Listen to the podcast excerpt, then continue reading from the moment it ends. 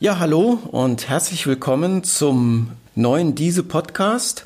Heute zum Thema Spielsport, speziell Fußball und Ernährung. Mein Name ist Uwe Schröder, ich bin Ernährungswissenschaftler am Deutschen Institut für Sporternährung und Lehrbeauftragter für Sporternährung an der Hochschule in Fulda und an der Uni in Würzburg. Ich freue mich heute, einen Gast begrüßen zu dürfen, eine echte Expertin im Bereich Spielsport, nämlich Anna Böckel. Anna ist Köchin und Beraterin für Sporternährung. Ja, vielen Dank, äh, Uwe, für die Einladung erstmal und dass ich ähm, hier mitmachen darf. Äh, du hast ja schon erwähnt, ich bin äh, gelernte Köchin, ähm, habe dann nochmal studiert, Gesundheitsmanagement und habe in diesem Bereich dann auch mich weitergebildet im Bereich Beraterin für Sporternährung und habe ähm, mich dann, habe dann direkt nach meinem Studium begonnen, für Bayern und für Leverkusen ähm, zu kochen oder eben auch beratend tätig zu sein. Also bin gleich in den Spitzenfußball eingestiegen und bin mittlerweile selbstständige ähm, Beraterin und arbeite in dem Zusammenhang unter anderem jetzt für den DFB, wo ich ähm, genau seit letztem August dabei bin und das ist ein, ein Punkt meiner, meiner Arbeit. Ja, ich freue mich, dass du uns heute als Fußballexpertin hier Rede und Antwort stehen wirst. Ich habe mir das Ganze so gedacht, dass wir uns erst einmal über die allgemeine Basisernährung beim Spielsport, beim Fußball unterhalten, denn das wird ganz oft unterschätzt. Dass wir dann darüber reden, ähm, was mache ich denn, wenn ich ähm, im Trainingsprozess drin bin, vor allem dann direkt vor dem Spiel, was sollte ich in der Halbzeitpause aufnehmen und der zweite große Komplex ist dann das große Thema Regeneration. Und da ist jetzt schon mal der Hinweis, denke ich, angebracht. Regeneration ist oft verknüpft mit dem Gedanken, was mache ich nach dem Spiel. Das ist natürlich auch ganz wichtig. Aber ähm, es geht vor allem darum, wie regeneriere ich nach dem Training, um dann optimal an den Trainingsreiz zu adaptieren, mich anzupassen und eben im Spiel Top-Leistung erbringen zu können. 1974 bei der Fußball-Weltmeisterschaft, da werden die meisten Zuhörer vielleicht jetzt noch gar nicht auf der Welt gewesen sein, da hat Sepp Meyer, damals die Ikone der deutschen ähm, Torhüter, Torhüterlegende der Nationalmannschaft, dem damaligen Koch gedankt dafür, dass er ihm vor dem Spiel sein geliebtes, fettiges Eisbein serviert hat. Ja, und wie man vielleicht noch weiß, Deutschland ist damals Fußball-Weltmeister geworden mit fettigem Eisbein vor dem Spiel. Ich denke, heute undenkbar, Anna, oder? Auf jeden Fall. Also das wird heute nicht mehr passieren. Ich glaube, geschweige denn, dass es ein Koch zubereitet oder auch, dass sich ein Spieler das nur wünschen könnte ähm, vor dem vor einem Spiel. Das hat sich ähm, doch in dem Bereich äh, auch im Fußball jetzt mittlerweile sehr ähm, gewandelt. Ernährung ist ein großes Thema und findet auch im Fußball mittlerweile großen Anklang und ähm, es wird auf jeden Fall sehr, sehr stark bearbeitet und es wird sehr darauf geguckt, wie können wir die Spieler ähm, oder Spielerinnen dort möglichst unterstützen. Ja, unterstützen, denke ich, ist ein gutes Stichwort. Äh, unterstützen wird oft bezogen auf die direkte Phase auf dem Platz, aber ich denke, ein ganz wichtiger Aspekt ist eben auch die Basisversorgung. Also was esse ich wirklich 24 Stunden, sieben Tage die Woche? Also was kommt zu Hause beim Frühstück auf den Tisch? Was esse ich zum Mittag und zum Abendessen? Und da ist für uns ein Stichwort immer ganz wichtig, ist die Nährstoffdichte. Also wie viel Vitamine, Mineralstoffe, Spurenelemente nehme ich letztendlich mit den aufgenommenen Kalorien, mit der aufgenommenen Energie auf?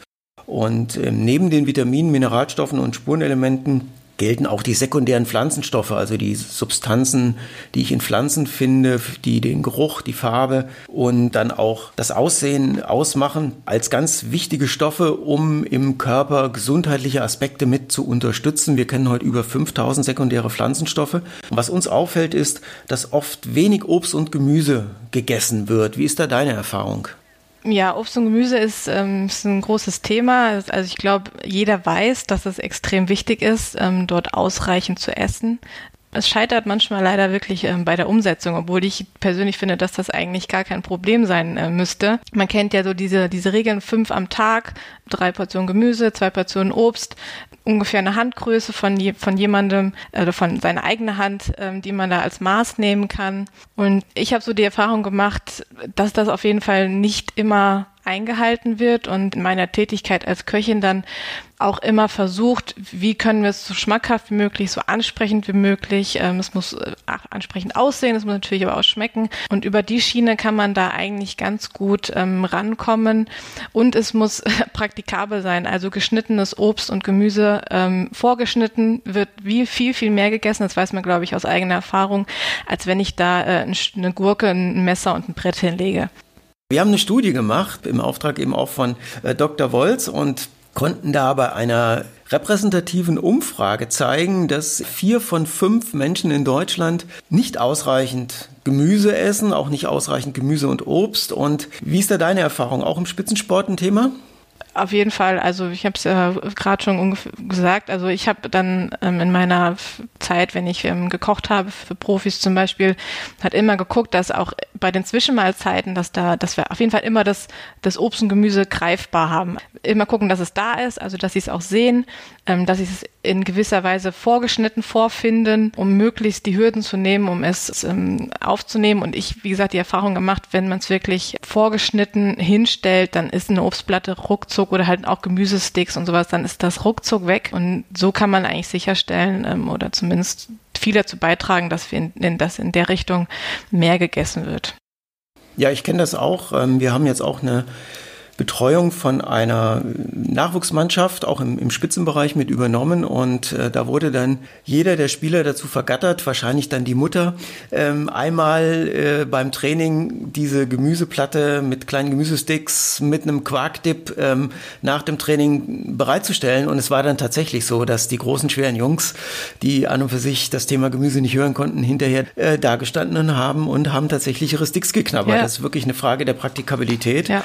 Trotzdem zeigt zeigt, zeigt einfach die Erfahrung, dass es oft schwierig ist in der Umsetzung. Und wir haben sehr gute Erfahrungen mit dem Vitalkomplex Dr. Wolz gemacht, der in 20 äh, Milliliter von diesem Präparat so viel sekundäre Pflanzenstoffe liefert, wie in etwa 600 Gramm bunt gemischten Gemüse und Obst enthalten ist. Und damit habe ich eben ein großes Portfolio an sekundären Pflanzenstoffen, bin einfach auf der sicheren Seite. Und das heißt nicht, dass ich äh, meine fünf Portionen am Tag weglasse, aber es ist eine Art Ernährungsversicherung, eine Absicherung für diesen ganz wichtigen Aspekt der sekundären Pflanzenstoffe. Dann ist uns aufgefallen bei einer Untersuchung, die wir gemeinsam mit der Uni in Münster gemacht haben, ähm, zum Ernährungsverhalten in der ersten und zweiten Fußball-Bundesliga, dass in der Basisversorgung das Thema Eiweiß beim Fußball eine ganz große Rolle zu spielen scheint und die Kohlenhydrate, also die, das Muskelbenzin, der eigentliche Energielieferant, oft zu kurz kommen. Wie hast du das gehandhabt? Wie ist da deine Erfahrung und was empfiehlst du so für die Basisversorgung Eiweiß, Kohlenhydrate?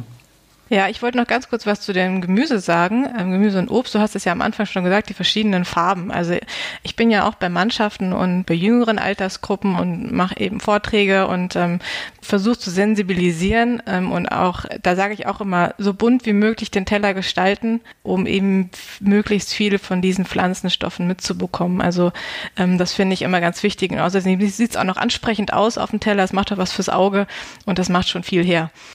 Ähm, zum Thema Proteine und Kohlenhydrate gebe ich dir vollkommen recht. Ich, ähm, es gibt Studien, auch ähm, andere, die sagen, Proteine werden eigentlich genug aufgenommen. Die Krux sind so ein bisschen die Kohlenhydrate. Ich weiß ehrlich gesagt nicht genau, woran es liegt, warum die Kohlenhydrate da so einen schlechten Ruf haben, sag ich mal. Es ist leider manchmal äh, immer noch so, obwohl sie ja einen entscheidenden Energiebeitrag leisten, der ja ganz wichtig ist für die schnellen Sprints, die gemacht werden müssen zum Beispiel. Wenn ich dich kurz unterbrechen darf, das ist ein ganz wichtiger Aspekt, dass man sich darüber klar machen sollte, wo kommt eigentlich die Energie beim, beim Spielsport, gerade beim Fußball her. Und wenn ich 90 ja. Minuten auf dem Platz renne und laufe in dieser Zeit als Mittelfeldspieler, ja, im, im Amateurbereich zwischen 10 und 12 Kilometer sogar, dann ist das für einen Hobbyläufer erst einmal nicht besonders toll. Aber 10 bis 12 Kilometer eben als kurze Sprints zurückzulegen, das ist was sehr Außergewöhnliches.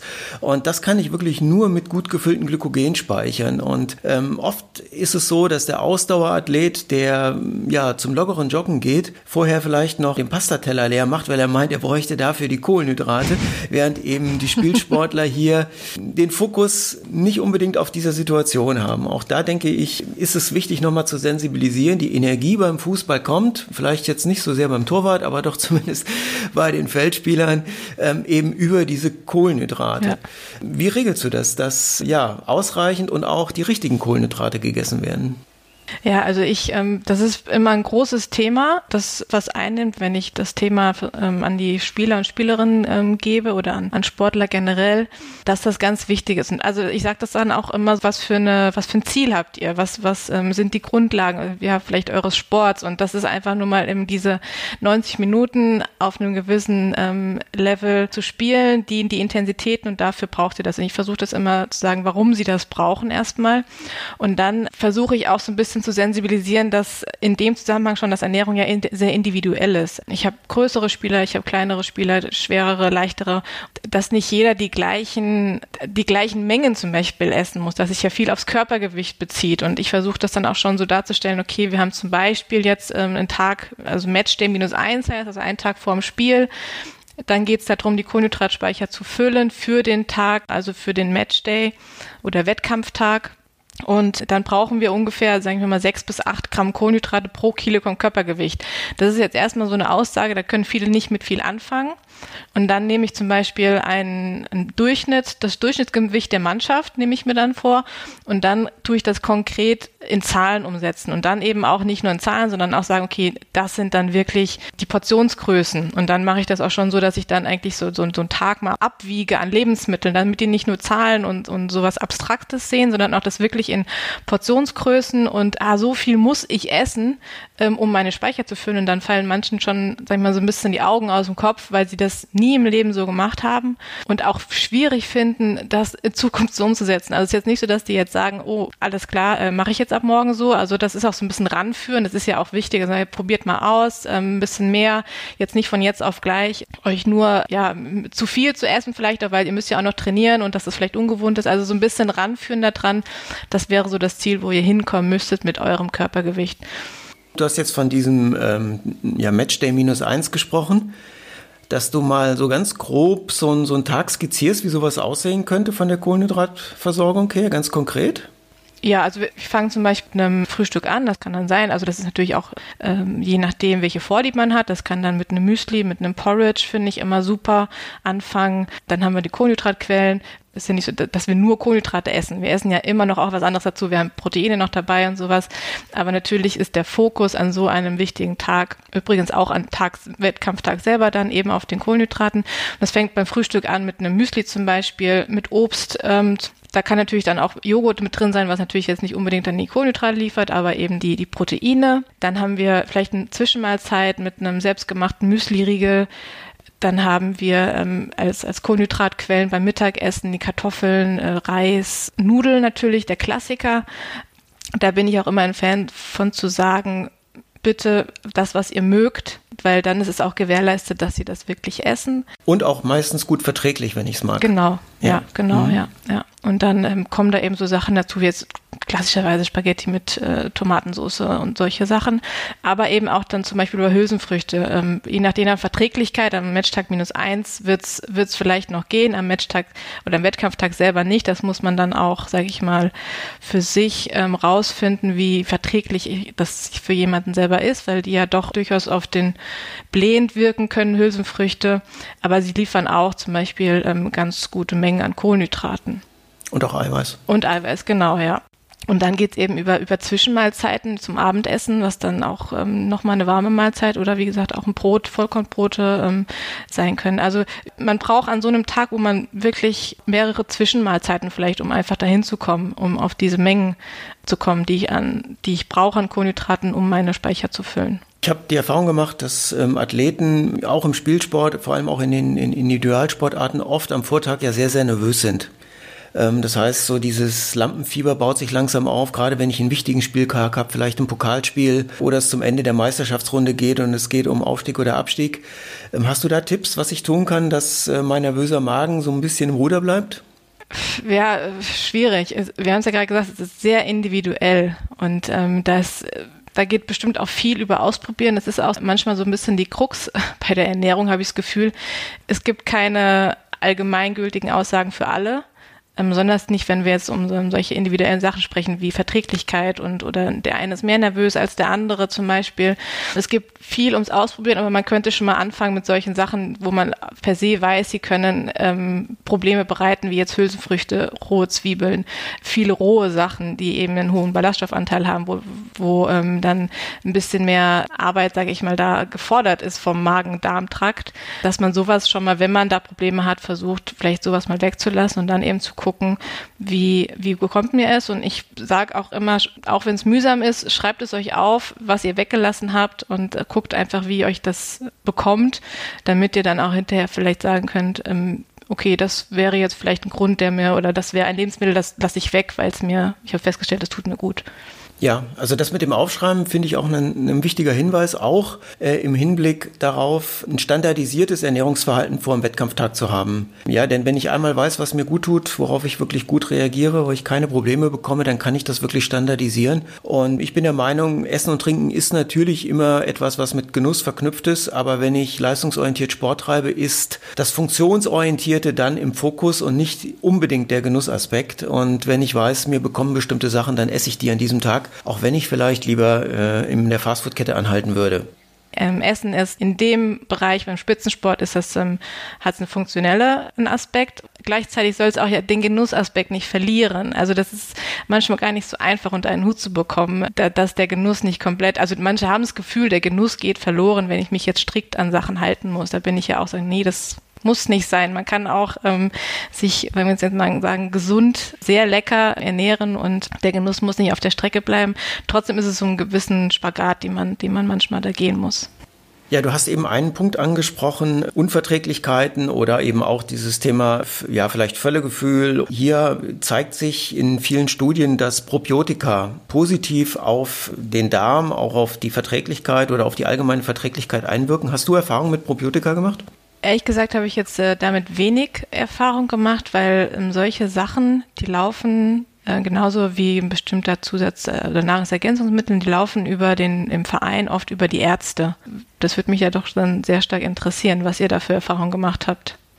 Entscheidend ist bei diesen Probiotika, dass sie große Vielfalt an unterschiedlichen, aber eben auch an gesicherten Stämmen enthalten. Man weiß heute eben, es gibt so exotische Präparate mit exotischen Bakterienstämmen, wo man gar nicht genau weiß, sind die jetzt wirklich physiologisch günstig, sondern man sollte hier auf namhafte Präparate zurückgreifen mit einer Fülle an unterschiedlichen, vor allem Milchsäurebakterien und eben dann auch mit einer großen Bakterienanzahl. Wir verwenden in der Betreuung oft das Produkt Darmflora Plus Select von auch von Dr. Wolz oder Darmflora Plus Select Intense, vor allem wenn ich vorher eine Antibiotikatherapie hatte. Das ist ganz wichtig, was auch viele nicht durchführen. Ähm, ich habe doch öfter mal einen Infekt oder bekomme eine andere Erkrankung und muss dann äh, Antibiotika einnehmen. Und ähm, dieser Wiederaufbau der Darmflora, die ja zerstört wird letztendlich auch von dem Antibiotika, und die gelingt dann besonders gut, wenn ich äh, physiologische gute Bakterien von außen zuführe.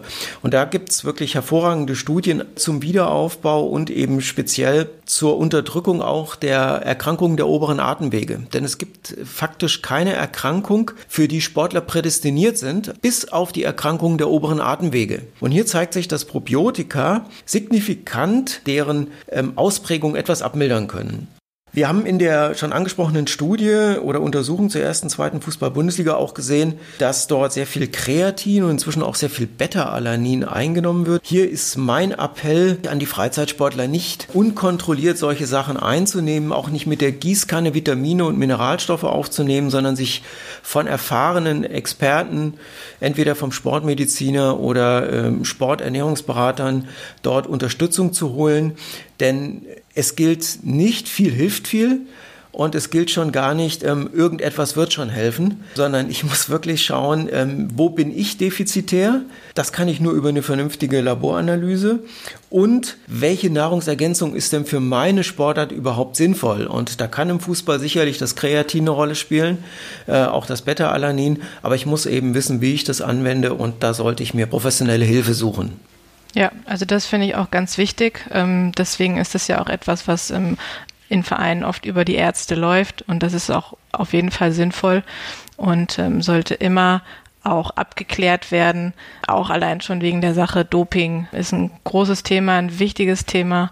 Und da kann man schon einiges falsch machen, glaube ich, wenn man sich da nicht gut genug mit seinem behandelnden Arzt abspricht.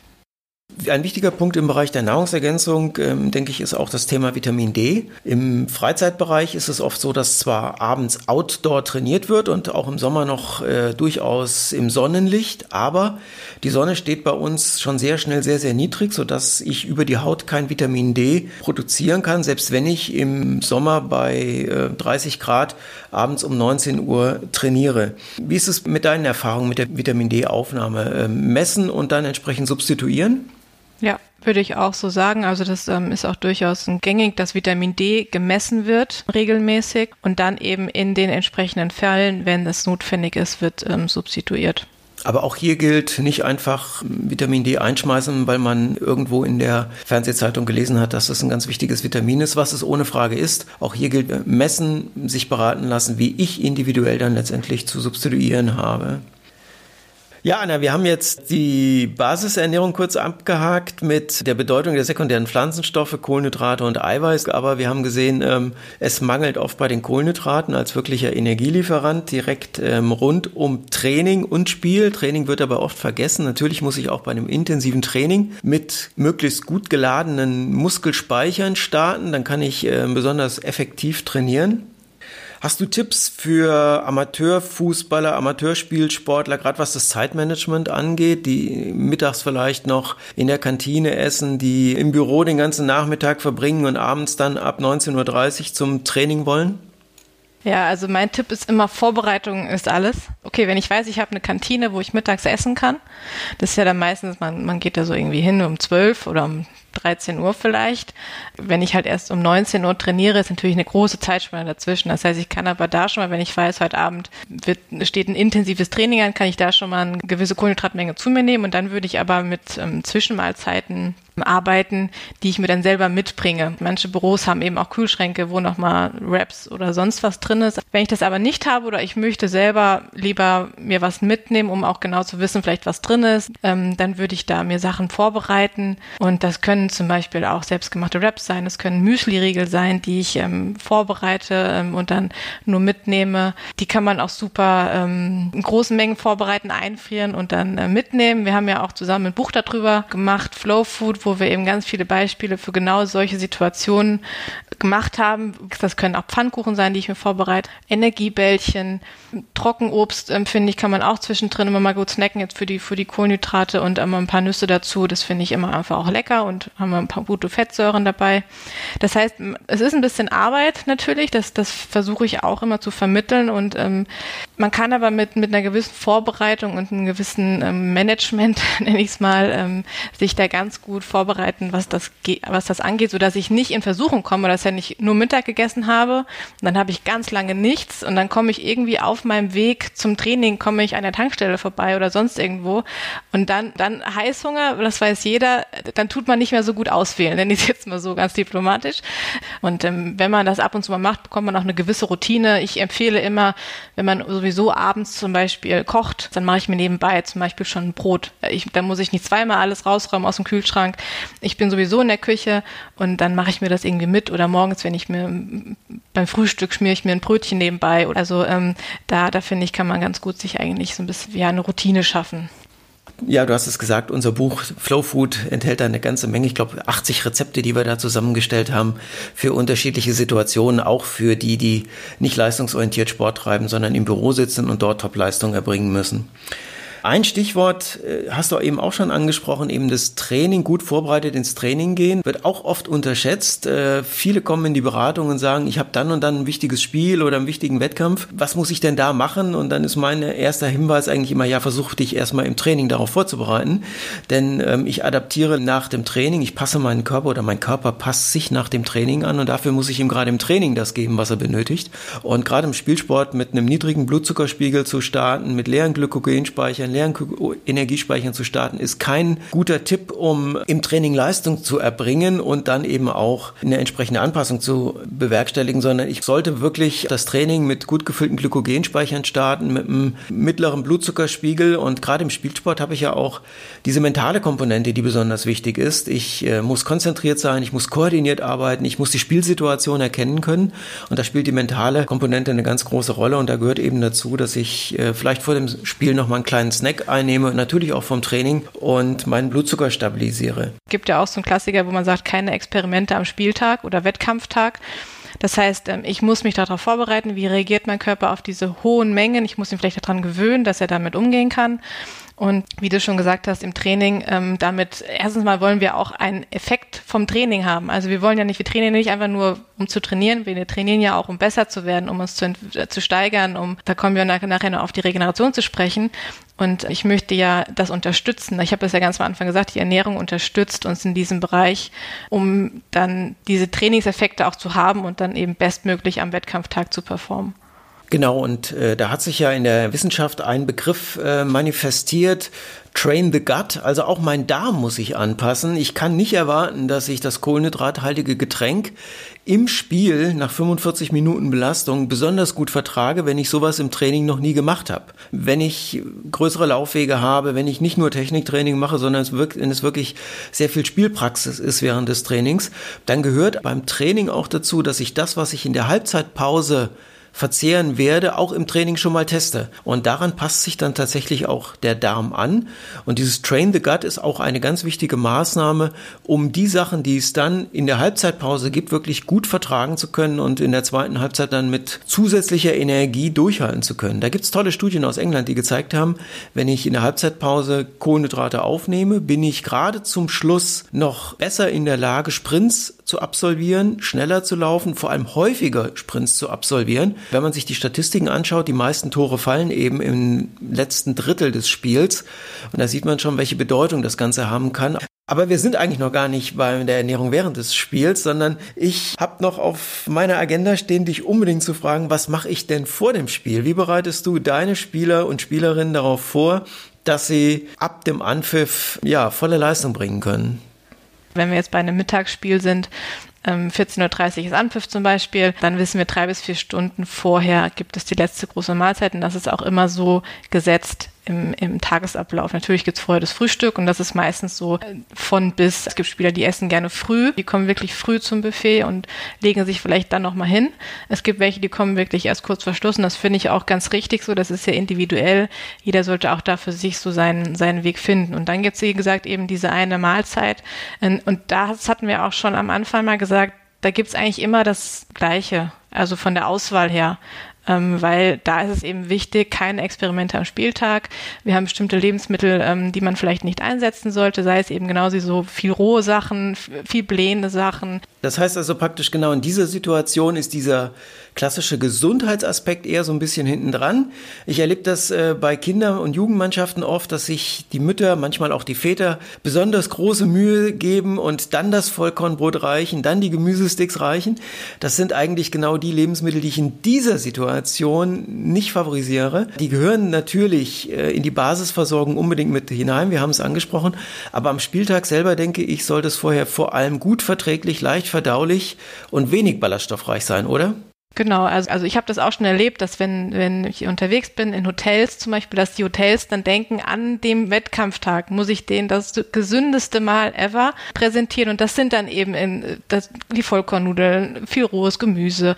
Und dann sagen sie, um Gottes Willen, bitte alles wieder weg. Wir brauchen genau das Gegenteil. Also jetzt mal ganz krass gesagt davon. Und das versuche ich auch immer zu vermitteln. Der Spieltag hat seine eigenen Regeln. Da darfst, ich sage dann manchmal so, dann darfst du ein bisschen süßer sein einfach auch. Ähm, da gibt's halt auch mal Pfannen Pfannkuchen. Es gibt weiße Nudeln, es gibt weißen Reis.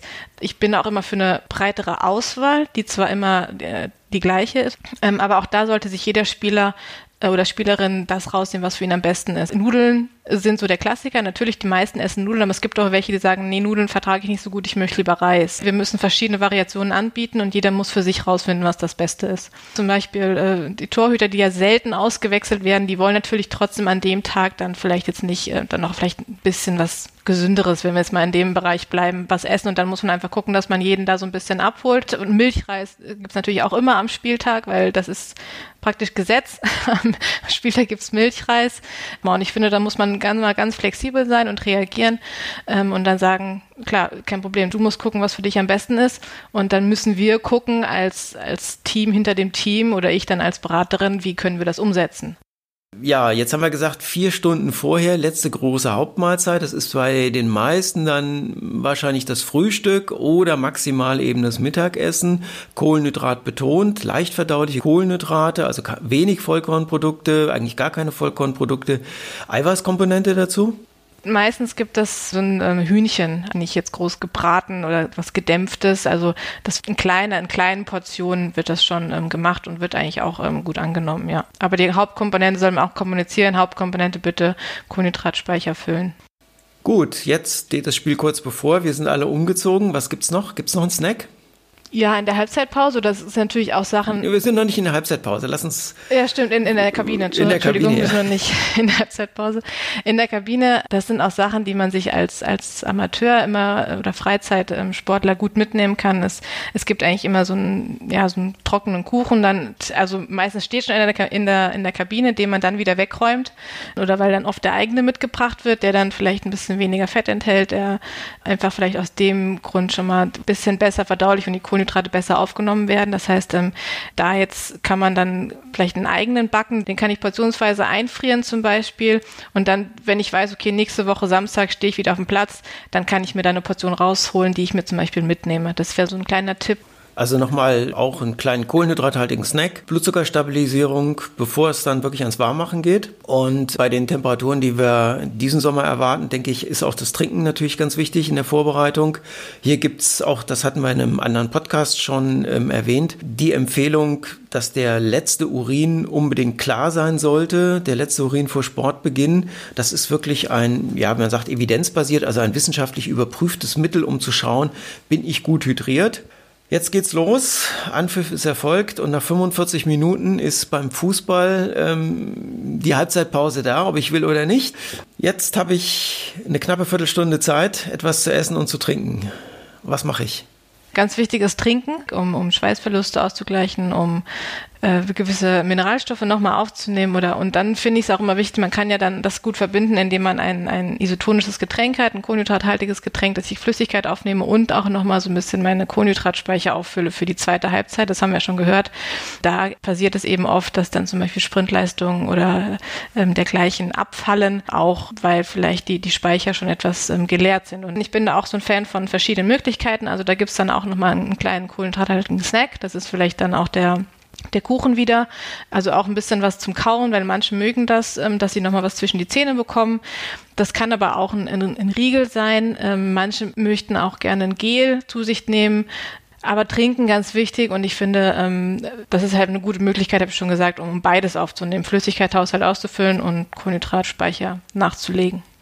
Wir haben diverse Sportgetränke, kommerzielle Sportgetränke untersucht und eigentlich gesehen, dass äh, wirklich sehr, sehr viele da sehr gut geeignet sind, dass die ähm, sowohl Kohlenhydrate als eben auch Elektrolyte liefern. Aber ich denke auch im, im Amateurbereich die Apfelsaftschorle oder Apfeltraubensaftschorle mit ein bisschen Salz drin und einem hochwertigen Mineralwasser, möglichst mit einem mineralstoffreichen Mineralwasser, ideal mit einem Calcium-Magnesium-Verhältnis von 2 zu 1 zum, zum Ausgleich der Calcium-Magnesium-Schweißverluste, ist durchaus geeignet, um Kohlenhydrate und die entsprechenden Elektrolyte zu liefern. Und die Empfehlung war früher immer sehr, sehr, sehr, sehr viel zu trinken. Heute ist man eher geneigt zu sagen, trink, wenn du Durst hast, trink, bis der Durst weg ist, aber eben auch nicht viel drüber hinaus, weil das Thema Hyponatremie, also Wasserintoxikation, Wasservergiftung ist eins, was im Fußball vielleicht nicht die Rolle spielt, aber auch für Amateursportler, denke ich, kann man als Tipp geben, wenn der Durst weg ist, musst du nicht trinken, dann ist es ausreichend, die Wasserverluste nach dem Spiel wieder, aber dann eben auch sehr großzügig auszugleichen. Ja, genau, sehe ich, sehe ich genauso. Ja, das gilt natürlich auch unbedingt fürs Training. Wir haben es schon gesagt, Train the Gut. Das Trinken und das Essen, was ich äh, in der normalen Spielpause plane, kann ich dort sehr, sehr gut üben. Und ich unterstütze damit natürlich auch meine Leistungsfähigkeit für den zweiten Teil des Trainings. Und hier wirklich der Appell, gerade im Amateurbereich, diese Aufnahme von Getränken, von kleinen Snacks auch beim Training mal zu üben, zu planen, vielleicht reihum in der Mannschaft dafür zu sorgen, dass äh, entsprechende Geschichten dann auch auf dem Trainingsplatz mit vorhanden sind. Denn das ist auch meine Erfahrung. Ähm, wenn man es mal organisiert hat, dann wird es auch gemacht. Und oft ist dieser erste Schritt hin, bis man es etabliert hat, eigentlich der schwierigste. Und wenn es dann mal da ist, wird es zur Routine. Die Athletinnen und Athleten, die es machen, die sagen, es geht mir besser, ich bin besser drauf, ich habe mehr Power im Spiel, ich habe mehr Power im Training, es lief irgendwie alles ein bisschen leichter und die Kohlenhydrate sind einfach das Muskelbenzin, aber sie sind eben gerade im Spielsport auch das Benzin fürs Gehirn, um Konzentration, äh, mentale Leistungsfähigkeit aufrechtzuerhalten. Ja, jetzt kommt zweiter großer Teil und eigentlich auch für die Freizeitathleten eigentlich mit aus meiner Sicht der wichtigste Teil, nämlich die direkte Regeneration nach dem Training. Oft wird nur dieser Aspekt Regeneration nach dem Spiel angesehen, aber nach dem Training habe ich meistens kürzere Regenerationszeiten als nach dem Spiel. Das heißt, je nachdem, ob es draußen sehr, sehr heiß ist, ähm, ob ich viel gelaufen bin, wenig gelaufen bin, ist äh, das, was ich esse und trinke danach zu gestalten. Hier stehen auch wieder die Kohlenhydrate. An erster Stelle Ausgleich der Kohlenhydrate entweder mit festen Lebensmitteln, mit Gels, mit kleinen Snacks oder mit gleich mit den Getränken. Wie praktizierst du das? Bei der Regeneration, je nachdem, wie intensiv das Training war, kann man dann eben auch mit, mit einem Regenerationsshake arbeiten. Ich finde, man sollte, das könnten wir auch bei den Kohlenhydraten eigentlich auch noch sagen, ich finde, man sollte auch immer so ein bisschen beachten, nicht jeder Tag ist gleich. Also es gibt Tage mit sehr intensivem Training, da ist es wirklich wichtig, den, den Kohlenhydratanteil und auch vielleicht auch, wenn das Training sehr intensiv war, den, den gewissen Proteinanteil für die Regeneration da reinzuhalten. Wenn ich aber wirklich Tage habe, da ist es wirklich ein bisschen weniger intensiv das Training oder auch die Dauer kürzer, dann muss ich das natürlich nicht so genauso praktizieren. Also so eine Periodisierung da in der Kohlenhydratzufuhr finde ich immer ganz wichtig, um auch so ein bisschen zu sensibilisieren. Es ist nicht jeder Tag gleich und es gibt Tage, ähm, da brauche ich mehr, es gibt Tage, brauche ich weniger und auch so ein gewisses Körpergefühl zu entwickeln. Ich glaube, so diese Trainingsmitte in der Woche, das sind eigentlich die, die meistens am härtesten sind. Da gehört aus meiner Sicht unbedingt äh, eine gute Kohlenhydratversorgung im Vorfeld dazu. Die Halbzeitpause oder die, die Trainingspause sollte genutzt werden und da ist diese Versorgung mit Kohlenhydraten direkt nach der Aktivität besonders wichtig und da kommt dann eben auch die Eiweißkomponente mit rein.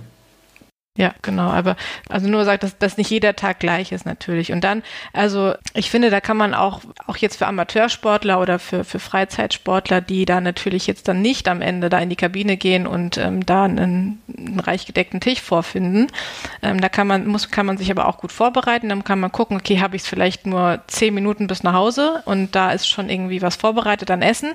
Dann brauche ich vielleicht ein Getränk, was mich über diese Zeit, und dann muss ich natürlich noch die du Zeit des Duschens und alles einplanen. Wie schnell komme ich an, an feste Lebensmittel oder sage ich mal an äh, gedeckten Tisch nenne ich es jetzt mal. Und wenn das nicht der Fall ist, kann ich mir dann auch, glaube ich, ganz gut mit Snacks, sei es wieder so Energieriechen, Giebällchen, du hast Gels angesprochen, ein Sandwich, was gut belegt ist mit Gemüse, Proteinen, da kann man ganz gut auch mit, mit so Dips arbeiten, sei es ein Hummus, der mir Proteine und Kohlenhydrate zum Beispiel liefert. Solche Sachen kann ich da, glaube ich, auch ganz gut mitnehmen. Es gibt ja mittlerweile auch so kleine Kühltäschchen, wenn es wirklich heiß ist, die man ganz praktikabel da sich vorbereiten kann. Und da muss man immer so ein bisschen gucken, wie, wie ist so mein Tag, beziehungsweise wie schnell komme ich an, an was Richtiges, ich nenne es immer Richtiges, an eine vollwertige Mahlzeit. Und äh, wenn nicht, was kann ich mir mitnehmen, um die Zeit zu überbrücken. Aber dass man direkt danach damit beginnen sollte, das ist auf jeden Fall wichtig. Kannst du ein Beispiel geben? Was wäre so eine ganz konkrete Mahlzeit danach? Also mein Klassiker ist eigentlich immer das Weißmehlbrötchen mit Hüttenkäse, äh, wo ich diese Kombination habe, vielleicht noch ein Klecks Marmelade oder Honig mit bei. Das wäre sowas. Oder die Pellkartoffeln mit Quark. Ja, genau. Also das ist für mich sowieso mein Lieblingsessen. Pellkartoffeln mit Quark und Salat. Oder ein Pfannkuchen, finde ich, kann man auch super sich mit Marmelade bestreichen. Da kann man auch ein bisschen Quark drauf machen noch. Die kann man gut vorbereiten. Das sind, ja, Klassiker, um das, um das zu überbrücken. Also das finde ich, finde ich auch vollkommen okay, ja. Was hältst du von alkoholfreiem Bier oder alkoholfreiem Weizen direkt nach dem Training oder nach dem Spiel? Sportler, mit denen ich arbeite, sage ich mal, Alkohol äh, danach auf gar keinen Fall. Stört eine Regeneration. Du hast es alkoholfrei gesagt, ich weiß. ich weiß, ich weiß. Ja, ganz bewusst. Ja, also ich glaube, da kann man durchaus einsetzen. Ist ja durchaus auch immer ein, ein fast schon ein Klassiker auf den Sportveranstaltungen großen, dass man danach ähm, ein schönes alkoholfreies Weizen trinkt.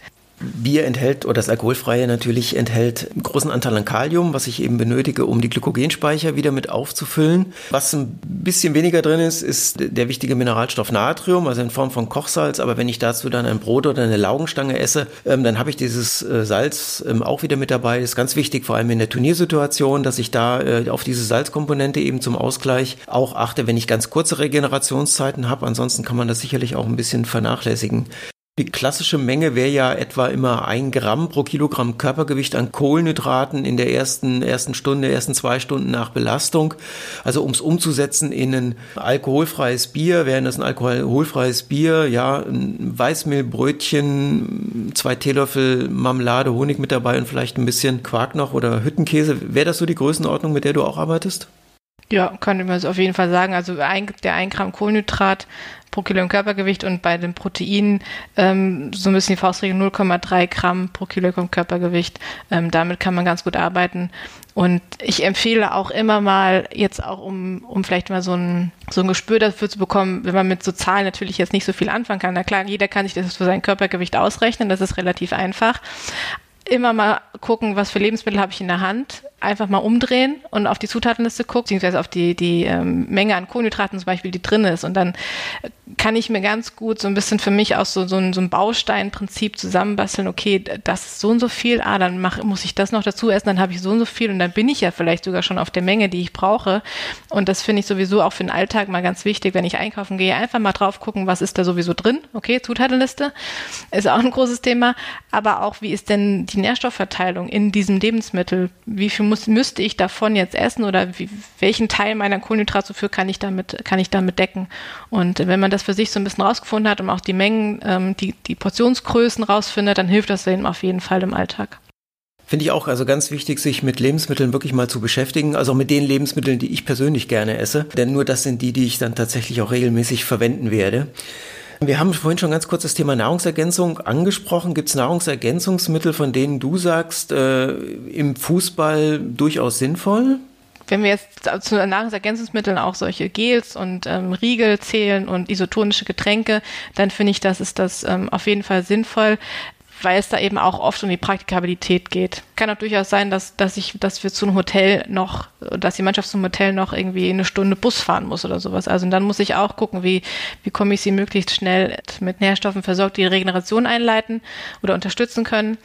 Und ähm, in solchen Situationen finde ich das durchaus auch sinnvoll eingesetzt oder in der Halbzeitpause aber immer mit Köpfchen, finde ich, und situativ einsetzen. Ähm, da jetzt nicht nur, weil ich jetzt denke, vielleicht auch so ein, so ein Klassiker, irgendwie, ich, ich gehe jetzt eine halbe Stunde laufen, ich brauche noch einen, einen, Energieriegel.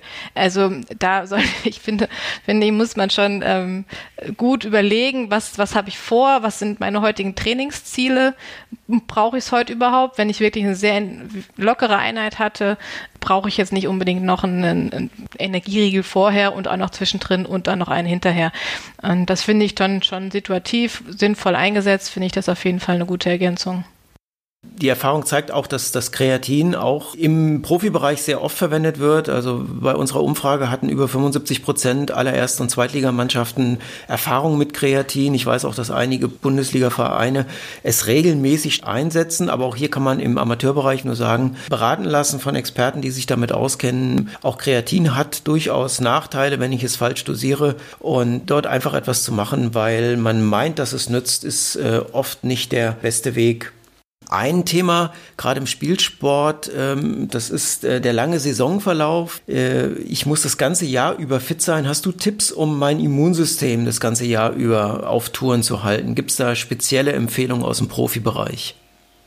Ich würde eben auch sagen, dass, dass die, die Mahlzeiten, die Regenerationsmahlzeiten nach einer intensiven Einheit oder eben auch besonders nach einem Spiel ganz wichtig sind, weil sie unterstützen ja auch ähm, oder helfen dabei, dass das Infektrisiko vielleicht ähm, sinkt, ähm, äh, dass wir die Speicher auffüllen da so schnell wie möglich mit der Nährstoffaufnahme anfangen. Ähm, das finde ich immer ganz wichtig und das wird manchmal auch, glaube ich, unterschätzt, dass das damit zusammenhängen, also dass, ähm, dass es da eine Verbindung gibt. Ähm, die Erfahrung habe ich auch gemacht, dass man, dass viele Spieler oder nach einer intensiven Belastung nicht gleich anfangen mit, mit fester Nahrung essen möchten oder können auch. Das ist auch oft, es geht einfach noch nicht vom Magen her oder wie auch immer. Und dann muss man eben gucken, dann fangen wir mit einem Shake an, mit einem Getränk, um trotzdem da was, was anzustoßen. Genau, aber das finde ich ähm, ganz wichtig, dass wir eben da auch so ein bisschen sensibilisieren, dass das einen Zusammenhang hat. Ich, ich esse jetzt nicht nur Kohlenhydrate, um meine Speicher zu füllen, sondern ich stärke auch oder ich helfe dabei, meinem Immunsystem dabei auf Trab zu bleiben. Und je länger natürlich eine Saison dauert und ähm, oder die Saison ja dauert natürlich einen gewissen gewissen Zeitraum, ist es eben wichtig, da ähm, auch kontinuierlich ähm, das im Kopf zu behalten und, und umzusetzen. Danke, das finde ich einen, wertvollen Tipp. Das gerät oft in Vergessenheit, dass eben Kohlenhydrate auf der einen Seite Energielieferanten sind, aber tatsächlich auch zur Stabilisierung des Immunsystems beitragen können.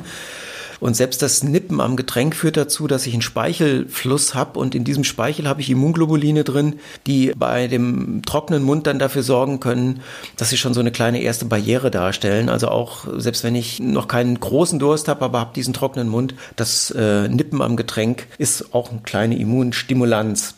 Im Freizeitbereich, im Amateurbereich ähm, habe ich neben dem Sport oft noch äh, andere Belastungen oder andere Stressfaktoren wie Familie, wie Job. Oft ist das Zeitmanagement sehr, sehr problematisch, dass ich meine sportlichen Aktivitäten mit einbauen kann.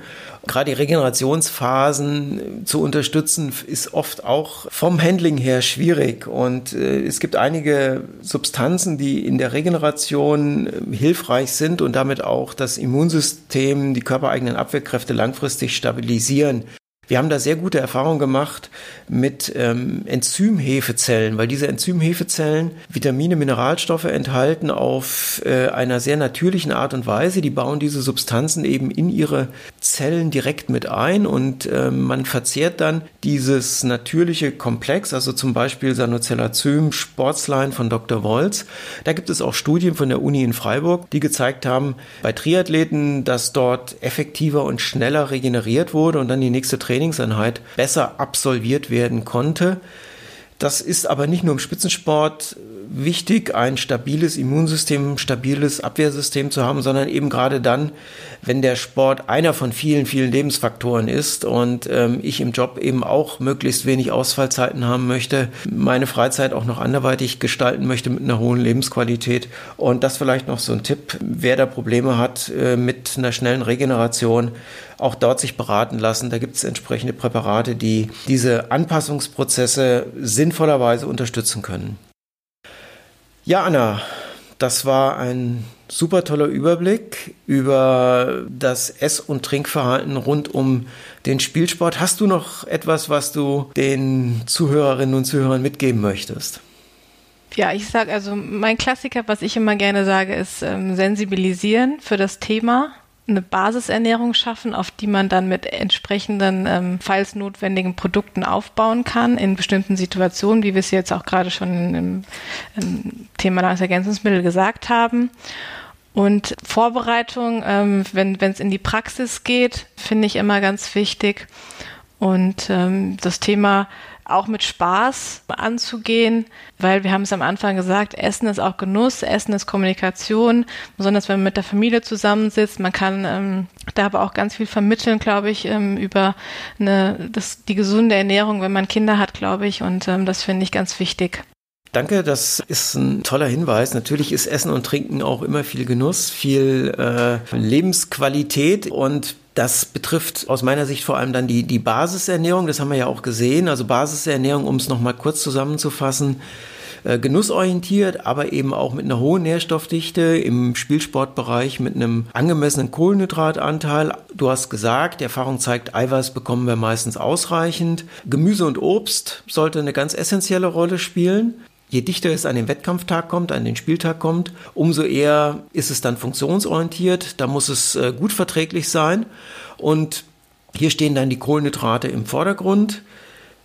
Kurz vor dem Anpfiff vielleicht noch mal einen kleinen Snack zur Stabilisierung des Blutzuckerspiegels. Die Halbzeitpause haben wir angesprochen mit Getränken, Zufuhr und Energiezufuhr und in der Regeneration unbedingt darauf achten. Regeneration nach dem Spiel ist wichtig, aber nach dem Training ist mindestens genauso wichtig. Wenn es intensiv war, wenn lange Laufwege zurückzulegen waren, wenn Krafttrainingsanteile mit dabei waren, dann Kohlenhydrat und Kohlenhydrateiweiß kombinieren, individuelle Verträglichkeit wieder beachten dann steht dem Sieg im nächsten Spiel ja nichts mehr im Wege. Oder wie siehst du das? Ähm, ja, so ich, ich hoffe, die äh, Zuhörer können einiges mitnehmen, auch ähm, an praktischen Tipps, was sie bei ihrem eigenen Einsatz ähm, auf, dem, auf dem Spielfeld oder im Wettkampf umsetzen können. Und ich würde mich wirklich freuen, wenn wir da einiges vermitteln könnten und ähm, ja, einiges mit auf, mit auf den Weg geben können für den nächsten Sieg. Da kann ich mich nur anschließen. Vielen Dank, Anna, für die super Infos, für die tollen praktischen Tipps und danke fürs Zuhören. Das war ein Podcast des Deutschen Instituts für Sporternährung Bad Nauheim. Weitere Informationen unter www.diese.online.